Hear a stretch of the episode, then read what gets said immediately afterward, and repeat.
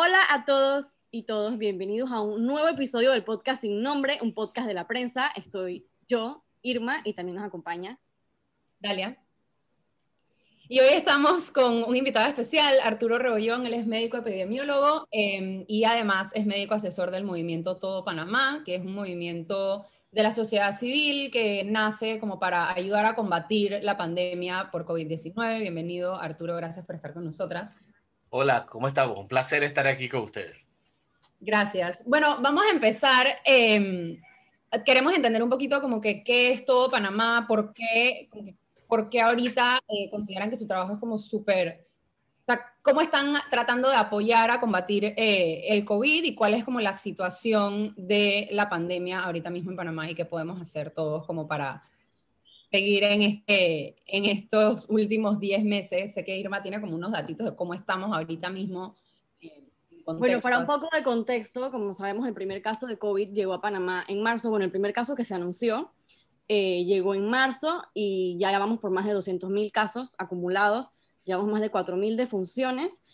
Y bueno, al momento de grabar esto el día anterior ya estamos teniendo semanas en las que podemos ver 40 defunciones al día, 30 y defunciones al día. O sea que estamos, vamos a decir, eh, estaba viendo los tweets de Arturo, de hecho, antes de, de, comenzar, a, comenzar el programa, y estaba viendo que él lo que hace es que los agrupa como por semanas, semanas epidemiológicas, ¿no? Y hemos visto en sus gráficas cómo las últimas semanas están mucho más arriba de lo que estábamos en julio, que considerábamos en Panamá que era el pico.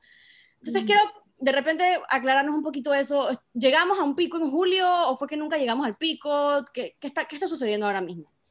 Claro, nosotros, Panamá tuvo una peculiaridad que muy poco se ha dicho, que nosotros el 9 de marzo empezamos una pandemia reportado con muertos.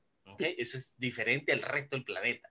Eso implicaba que nosotros teníamos en Panamá muy probablemente circulación del virus cuatro semanas antes. ¿no? Y como es un virus respiratorio, la gente llegaba por síntomas respiratorios, resfriados, y se fue difundiendo y probablemente ya teníamos varios clústeres de infección. Por eso es que ha sido bien difícil controlar la pandemia porque ha estado a todo lo largo muchísimo antes de que lo detectáramos. A tal punto que, eh, como lo mencionaste, nosotros hemos tenido varias fases, ¿no? La fase primero de inocente, no sabíamos qué estaba pasando, estábamos en una fase de, de 100 casos diarios y luego se abrieron todas las, las, acciones económicas, mejoró la movilidad, mucha más gente empezó a interactuar, lo que aceleró el número de casos y tuvimos lo que se llamó el primer pico de verdad. Que Ahora, ese sí fue el pico, ahorita Ese fue el primer pico. Entonces ahí llegamos hasta aproximadamente 1.200, 1.500 casos diarios y luego bajó a 600 casos, que también fue diferente al resto del mundo. En el resto del mundo, como Europa, ellos llegaban, subían y bajaban hasta 100 casos diarios, lo que indicaba que en sus casos ellos habían controlado bien la pandemia y lo habían bajado a su mínima expresión. Sin embargo, nosotros lo bajamos de 1200 a 1000, no es que bajó mucho. Entonces, cuando vino la aceleración ahora que se abrieron todos los bloques y todo abrió, vimos entonces lo que es el verdad, el verdadero poder infeccioso del virus, que pasamos de 1000 a un promedio al día de hoy de 3300 casos, que eso es una cosa que es inaudito en el mundo. ¿Y qué significa eso? Que nosotros, todo el mundo, ha dicho que esto es un virus respiratorio, que eso nos mata. Sin embargo, las peores pandemias del planeta es porque el virus es altamente infeccioso.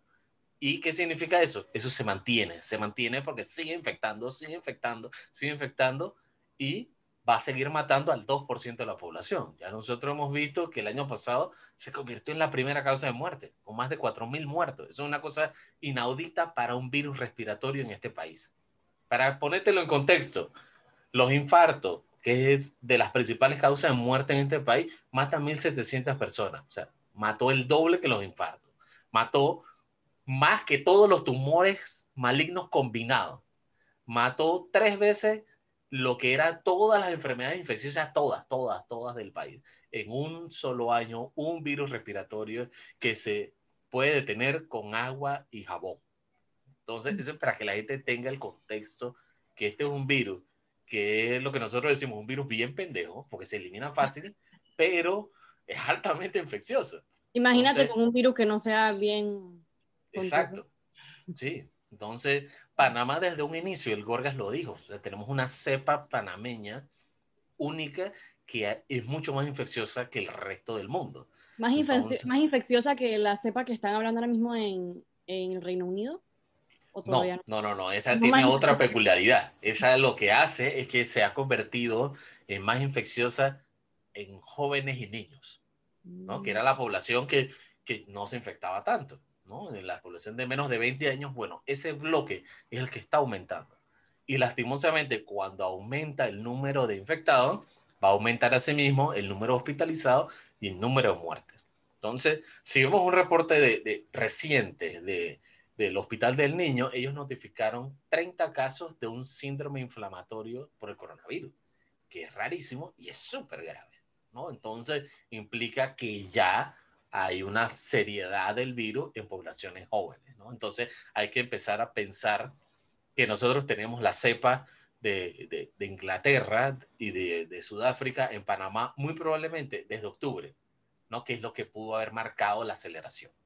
Wow háblanos un poquito del grupo Todo Panamá. Eh, ¿Cómo nace? ¿Cómo quedas involucrado tú con este grupo de Todo Panamá? Y más o menos, ¿cuáles son las acciones que ha tomado el grupo Todo Panamá para investigar mejor todo esto que ha sucedido? Y cuéntanos un poquito sobre las investigaciones y los estudios que han hecho y cuáles han sido los resultados. No, claro, mira, Todo Panamá es un movimiento que nace aproximadamente en abril del año pasado como una iniciativa social de las empresas porque ven que el gobierno tiene unas acciones específicas, pero no puede solo. Entonces se tiene que unir la sociedad y las empresas para poder hacerlo con una sola función, que es proteger el hogar, porque sabemos ahorita mismo que donde entra una persona infectada a tu casa, eso se debe considerar un hogar COVID. Todos tienen que estar contaminados por la forma en que se infecta el virus, que es de vía respiratoria y tú interactúas mucho tiempo con esas personas. Entonces, ¿qué acciones se han identificado que eran las claves? Desde un inicio se identificó que iban a colapsar el sistema de salud por la cantidad de pacientes y los hospitales. ¿Y qué hizo este movimiento? Bueno, decidimos hacer algunas alianzas con otros proveedores de salud en los que se identifican personas infectadas a través del Ministerio de Salud y se les da una atención personalizada para garantizar el cumplimiento de la cuarentena, que es muy difícil hacerlo en Panamá. Se hacen algunos con algunas motivaciones, ¿no? Por ejemplo, se le da monitoreo diario, se les hacen llegar medicamentos, se les hace llegar bolsas de comida, pero bolsas de comida de verdad. O sea, son bolsas diseñadas para que tengas tres golpes de comida para cuatro personas por siete días y se te dan incluso dos bolsas. O sea, que esa bolsa es suficiente para que tengas 80 comidas por semana, que es bastante, ¿no? Entonces, tú ahí mejoras el cumplimiento y cuando va bajando la saturación de oxígeno, que ese es un, indicador muy clave, que es la principal causa de hospitalización, la gente se asfixia, ¿qué hace el sistema? Nosotros tenemos unos dispositivos que se llaman concentradores de oxígeno. Entonces, en vez de que tengan que ir a un hospital a ocupar una cama, él en su casa recibe el equipo, asesoría, el seguimiento y puede recibir oxígeno en su casa.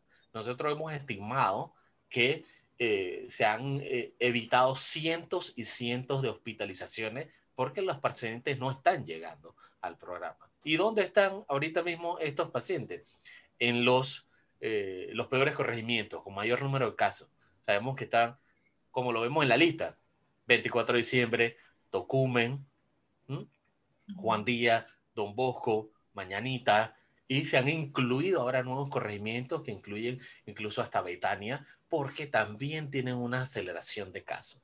¿no? Entonces, Perdón que te interrumpa justo aquí, pero ahora que, que estás hablando de la aceleración de casos, nuevos corregimientos, el año pasado, sobre todo cuando vamos a decir que las cosas empezaron a normalizar o empezó la reapertura, en el interior del país habían muy pocos casos, por ejemplo, en, en que si la provincia de Herrera, y ahora estamos viendo que se ha acelerado muchísimo el virus en estos lugares donde ya se había podido bajar el número de casos. ¿Qué pasó ahí? ¿Se tardó mucho en responder o no se dieron cuenta? ¿Cómo llegamos a esta situación? En el interior hay una cosa particular. Como el virus, tú tienes que, que moverlo de algún lado, ¿no? La migración es un factor importante de esto. Entonces, si nosotros teníamos la mayoría de los casos controlados en la provincia de Panamá y Panamá Oeste, es porque no estaban saliendo, se quedaban todos ahí y tú veías un Herrera que sacaba 100 casos por semana, o sea, 10 casos por día, 12 casos por día, y se podía trazar bien. Sin embargo, ¿qué pasó en diciembre? Tuvimos el Día de la Madre, la gente viajó al interior a ver a la mamá, a ver a la abuelita. Fiestas patrias, la gente viajó. También vimos Navidad, que la gente, en la semana esa del 20 al 23, que eran los días que se podía viajar, habían filas gigantes en la terminal de transporte eh, para poder viajar y cuando querían regresar también habían filas. Entonces, implica que el virus que estaba aquí controlado en la provincia de Panamá, no controlado, concentrado en la provincia de Panamá, se movió al interior y las gráficas lo muestran. O sea, tú tienes que ser objetivo con esto. más, las gráficas muestran una aceleración, por ejemplo, en Herrera, que han triplicado los casos en un periodo muy cortito. Entonces, lo que... preocupa de eso es que no solamente son los casos, son los hospitalizados que van a venir después y la muerte. Claro, todo hablamos siempre de que, bueno, en, dos semanas vamos a ver los casos de hace, o sea, como que demora dos semanas, estamos viendo los casos de hace dos semanas y después en una semana vas a ver las hospitalizaciones de hoy y en dos semanas vas a ver las muertes, o sea, como que es como esta cadena. Eh, sí me interesa como cuál es tu análisis, eh, no creo que, no sé si todo Panamá tendrá una postura como tal o cuál es como tu análisis con todo lo que has estudiado y has visto y el seguimiento que le has estado dando, em, de cuál es como el foco, o sea, o cuál es la, la, principal razón por la cual la gente en Panamá se está como contagiando. Sé que hay una falta de estadística, hay una falta de data, nosotros no tenemos eh, sabemos que la trazabilidad ya ahorita eso es como una pelea perdida, eh, pero ¿dónde se contagia la gente? Son, dije, los famosos parkings que la gente se está quejando, es la viajadera al interior, es el transporte público, son las empresas, o sea, como lo que tú has visto, cómo se ha comportado en otros lados del mundo y si crees que en Panamá está funcionando más o menos igual. Nosotros vemos que hay distintos factores. Lo primero, que es un virus súper infeccioso, ¿ok? que incluso es tan infeccioso que ataca a las personas que están mejor protegidas, que son el personal de salud. hay estadísticas que muestran que tiene entre 8 a 15 veces más riesgo que el resto de la población, a pesar de que usan la mascarilla N95, las caretas en los hospitales, los equipos de protección completos, áreas de desinfección, aún así es infeccioso. O sea que este es un virus que va a infectar a las personas. Entonces, los mensajes han sido mixtos. Nosotros vemos que, que por un lado al inicio inició que, que, no se usaba mascarilla, después se usaba mascarilla, después que se encontró que la pantalla funcionaba y no los han implementado todavía. Para mí el mensaje más mixto, perdón que te interrumpa, es eh, la insistencia de que tiene que haber buena ventilación y de que el aire libre es positivo, pero no nos dejan salir al aire libre. Está clarita, está clarita. El mensaje más confuso que yo estoy obteniendo ahora mismo como ok, si es bueno el aire libre, ¿por qué tengo que estar encerrada? Exactamente. Mira que ese es un mensaje que ahorita, ya ahora, después de un año de estar en esto, sabemos que ese es el mensaje que hay que mandar. Hay que preferir espacios abiertos. Todos los negocios, todas las empresas, todas las actividades que sean al aire libre van a ser beneficiadas por esto. ¿Y a qué me refiero a esto? Restaurante con terraza es el que va a tener mayor preferencia. Los centros comerciales abiertos son los que van a tener mayor preferencia. Debería tener mayor preferencia eh, para que la gente se proteja, porque sabemos que es así. Es un virus que es de transmisión aérea por unas microgotitas, que, que son microgotitas y la gente piensa que, que saliva flotando. No, cuando tú hablas, salen unas gotas microscópicas que no se ven. O sea, tú tienes que ponerte como una lámpara especial para que se te vean las gotitas y es como una nube de gotas que van flotando. Entonces, así mismo va el virus flotando y flota hasta uno a dos metros. Entonces, la vía respiratoria es la principal. O sea, que si tú sientes el aliento, y como dice eh, la doctora Anastasia Droja, si tú sientes el tufo del, que está enfrente tuyo, es que tú estás, muy, cerca. Tienes que separarte. En el... Háblanos un poquito, perdón, dale, Dalia. que todo Panamá hizo un, hizo como un esfuerzo hace un par de meses de repartir caretas, eh, estos face shields en el, en el, metro y en otros como en, para el transporte público. Y si quiero como, o sea, hablar porque como yo, o sea, mi, mi análisis muy básico sin saber absolutamente nada es que, ok, cuando yo voy a estar con mis amigos, yo me quito la mascarilla porque, bueno, vamos a tomarnos algo o vamos a comer, o cuando voy a X, si vas a comer donde tus papás o vas a comer, te quitas la mascarilla, pero en el transporte público estás con mascarilla y tal vez con careta, ¿dónde se, o sea, como que, ¿qué funciona más? O sea, ¿qué afecta más? Estar hacinado, o sea, estar hacinado en un, en un bus que te lleva eh, de Panamá a Raiján por una hora y media o dos horas, o estar 30 minutos con un familiar sin mascarilla, echando cuentos y, comiendo y compartiendo mesa. O sea, como que cuáles son esas, ¿qué han visto por parte de tu Los riesgos más grandes. Claro, ese, ese es excelente pregunta. Miren, los altísimos riesgos son todos los sitios que estén aglomerados y cerrados. Entonces, el transporte público de Panamá tiene la desventaja de que es cerrado, es aire acondicionado y te demoras mucho tiempo. Entonces, eh, si tú agarras un transporte, como lo dijiste, Panamá Oeste, que por qué hay tantos casos si allá las casas no están tan pegadas, todavía tienen la, la ventaja de, de terrazas y eso, es porque el transporte público es muy apretado. Ellos allá no tienen tantas regulaciones y se mete cuantas personas quepan en el bus eh, y los traen en un tranque que se demora dos horas de ida y dos horas de vuelta, donde hay muchas personas fuera de tu burbuja. Ahí es donde entra que si tú identificas que es un sitio de riesgo, tú tienes que ponerte protección adicional. Y es donde entra la mascarilla, la careta, abrir ventana y no hablar. Aquí el panameño nosotros sabemos que, que nos encanta hablar. Sí, nos encanta hablar. O sea, queremos, entra un elevador y lo primero que hacen todas las personas que entran, que dicen, buenos días, ¿no? Y suelta todo un spray de aerosoles y si él está contaminado, el aire del elevador queda contagiado. Y se ponen bravos y no contestan. Dije, buenas. Sí, esto es bien panameño. Yo lo que hago es que la ventaja de la mascarilla es que tú nada más miras a los ojos, hace contacto visual y haces así. Ya. Listo. Eh, tengo entendido que el grupo de todo Panamá hizo un tipo de sondeo, un tipo de estudio. ¿Cuáles fueron los resultados? ¿Cómo fue la metodología de estudio y cuáles fueron los resultados que encontraron?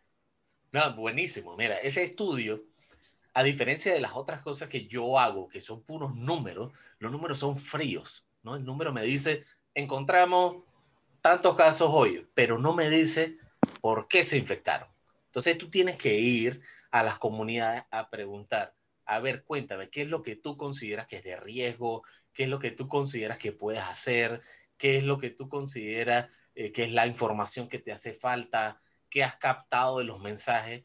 Y te da muchísimo más contexto a solamente decir, hemos tenido 4.000 casos. hemos tenido 4.000 casos porque ta, ta, ta. Y eso es lo que hicimos ahí. Y un ejemplo de eso, vamos a darte algunos, unas primicias de esos números, ¿no? Lo primero es que se ha identificado que la gente no entiende que la principal causa de transmisión es la respiratoria. Nunca se ha dado un énfasis en eso y todavía vemos que la gente va a un supermercado y se demora más tiempo limpiando las latas que comprando. Porque sabemos que al inicio se, hizo, se hicieron estudios de cuánto tiempo vive el virus y sobrevive en la superficie. Y, por ejemplo, metal, plástico, cartón, duraba hasta tres días. Sin embargo, ese virus que está en ese cartón, tú tienes que agarrarlo y meterlo dentro de la nariz para que se infecte, ¿no? Porque allá pegado a la superficie no te hace nada. Incluso eh, es por eso que es importante hablar de respiración. Ese es un factor clave en esto. También han dicho que los mensajes de las autoridades han sido mixtos. O sea, tú oyes una cosa por por un canal de televisión, otra en radio. Hay distintos médicos hablando de distintos métodos de prevención, de acción, de tratamiento. Hay algunos mensajes que son que le llegan más a la abuela que las cadenas de WhatsApp, que eh, como es un virus nuevo, todavía no hay consenso en todas las cosas. Pero 10 meses después ya sabemos muchas cosas. Eh, y, y varias de esas fueron confirmadas en este estudio. Ventilación, que es uno de los principales factores, desconocido, mensajes mixtos de las autoridades de prevención, que la gente piensa que este es un virus que no es grave, porque piensan de que solamente es un resfriado. Sin embargo, vemos que es, es como una lotería. O sea, tú compras 2%, son los que se van a morir y son los que se están muriendo. Entonces, ¿qué pasa en eso?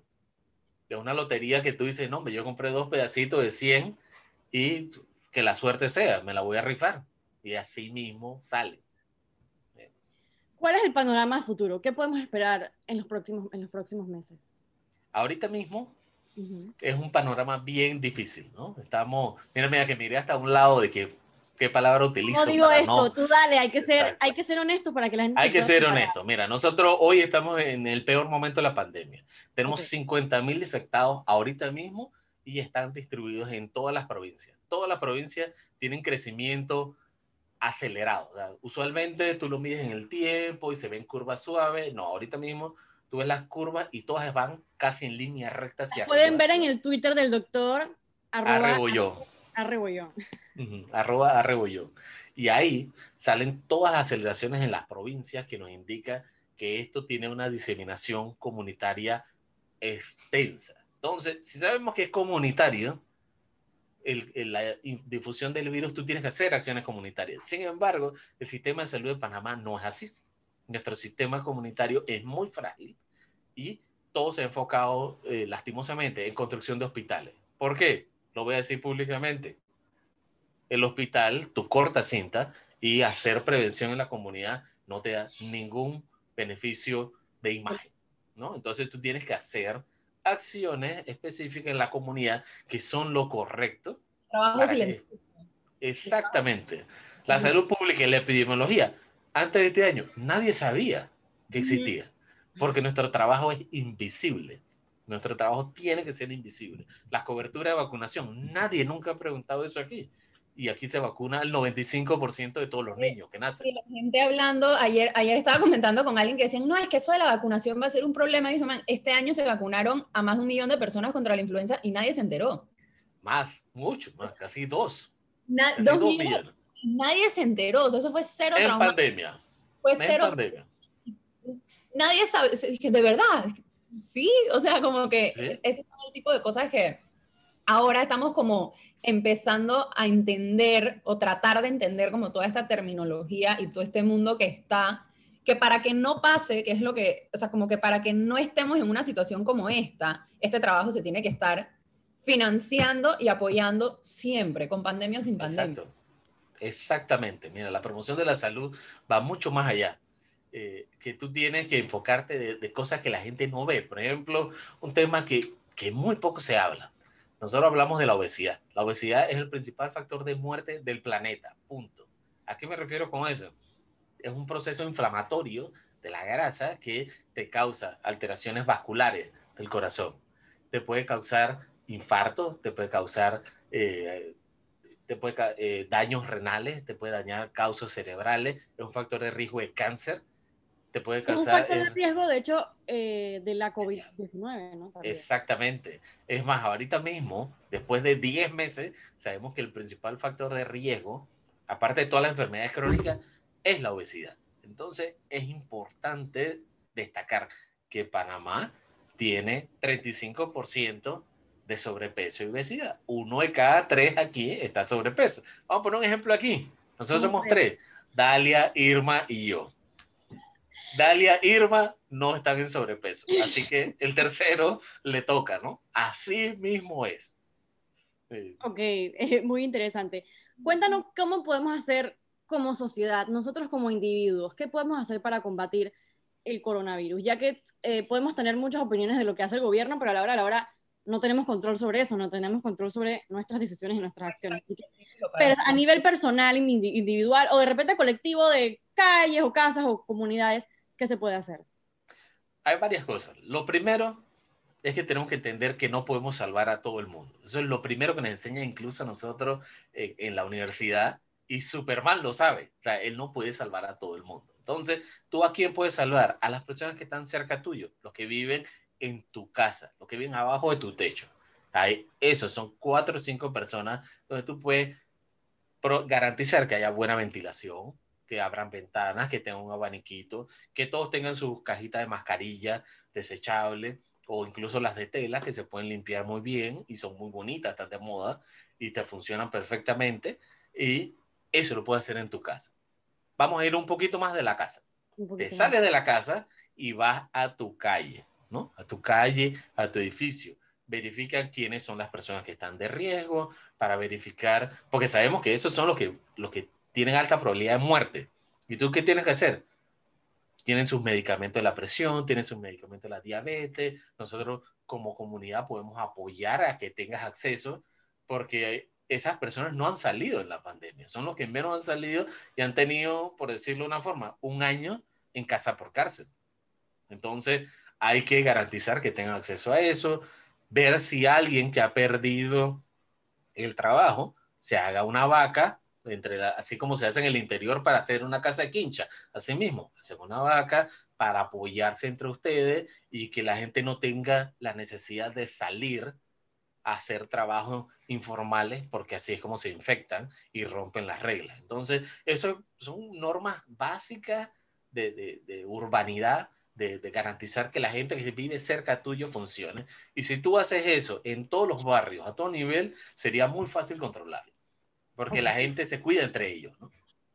En caso de que alguien, alguna autoridad de salud esté escuchando este podcast en este momento, que podrían mejorar y que de repente no es algo tan complicado, porque a veces sí tenemos estas, a veces hay estas opiniones de la trazabilidad, una app, y a veces son cosas que se pueden salir un poco del alcance, ¿no? Pero ¿qué sí es plausible? ¿Qué sí se podría hacer? Una sola cosa, mejorar la comunicación. Ya, si tú haces un mensaje único, simple, claro, la gente lo hace, lo sigue. El problema es que ahorita tienen 10 mensajes, 20 fuentes diferentes y la gente agarra la más fácil. Tres consultores trabajando a la vez entre sí, como que peleándose por bien quién hace el mensaje más cool. Exactamente, todo tiene que ser unificado, ¿no? Y no, no me refiero a que sea centralizado, porque eso también es un problema porque te corta la creatividad, sino que sea un solo mensaje. Si tú vas a hacer prevención a nivel comunitario, o sea, que sea eso es principal, ta, ta, ta, y lo martillas por todo nivel, porque son mensajes diferentes.